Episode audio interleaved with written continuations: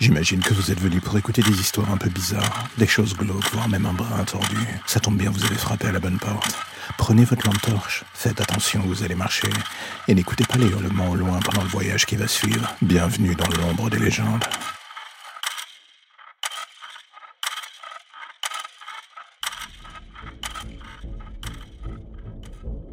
Cela vous est déjà arrivé que vos rêves se réalisent sans que vous compreniez pourquoi? Pas des rêves simples et gentils, non, ce serait trop beau, non, je parle de rêves atroces, ceux qui finissent la plupart du temps dans le sang ou les pleurs. Moi, je sais pas la raison profonde de ce qui a merdé dans ma vie pour que j'en arrive là, mais dès que je m'endors, quelqu'un finit par crever. Que ce soit une personne que je connaisse ou que j'ai vue dans un magazine ou même juste croisée dans la rue.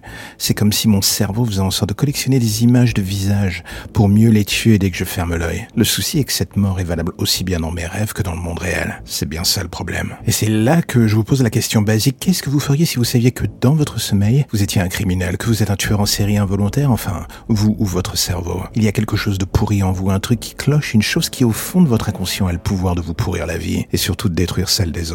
Et là, en vous regardant dans le miroir, vous en venez à vous poser une seule et unique question. Est-ce que je suis un monstre? Ou est-ce qu'il y a un monstre en moi? Ok, ça fait deux questions. Vous faites ce que vous pouvez pour ne plus dormir, vous abusez de tout mais rien n'y fait. Il vient toujours un moment où vous sombrez. Et c'est là d'un coup, en vous réveillant, vous finissez toujours par découvrir le résultat de vos rêves. Votre meilleur ami et sa femme morts dans un accident de voiture. Votre sœur morte dans un crash d'avion. Votre père décapité par la porte de son garage. Vous êtes un porte-poids, c'est là aujourd'hui. Vous en venez à vous demander si dans le fond, le monde ne serait pas mieux sans vous. Vous contemplez votre arme de service. Autour de vous, en croisant les regards de vos collègues dans le commissariat, la seule chose que vous lisez en eux, c'est la peur. Il n'y en a plus un seul qui veut avoir rien à faire avec vous. Il vous fuit. Et dans le fond, vous ne leur voulez même pas.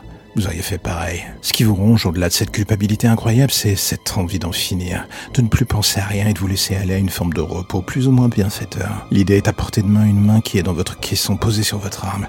Et là, en sentant le métal froid du pistolet, vous ne pensez plus qu'à une seule chose, une simple pression. Et ça en sera fini de tout cela. La dernière chose qui vous restera en tête de tout cela d'ailleurs, c'est le bruit sourd fait par le canon alors que la balle vous transperce le crâne. Peut-être qu'enfin vous allez pouvoir dormir désormais, à moins que tout cela ne soit qu'un rêve là aussi. Mais en juger par les morceaux de cervelle inondants dans le visage de votre voisine, le bureau qui est en train de hurler, je crois qu'on peut dire que non.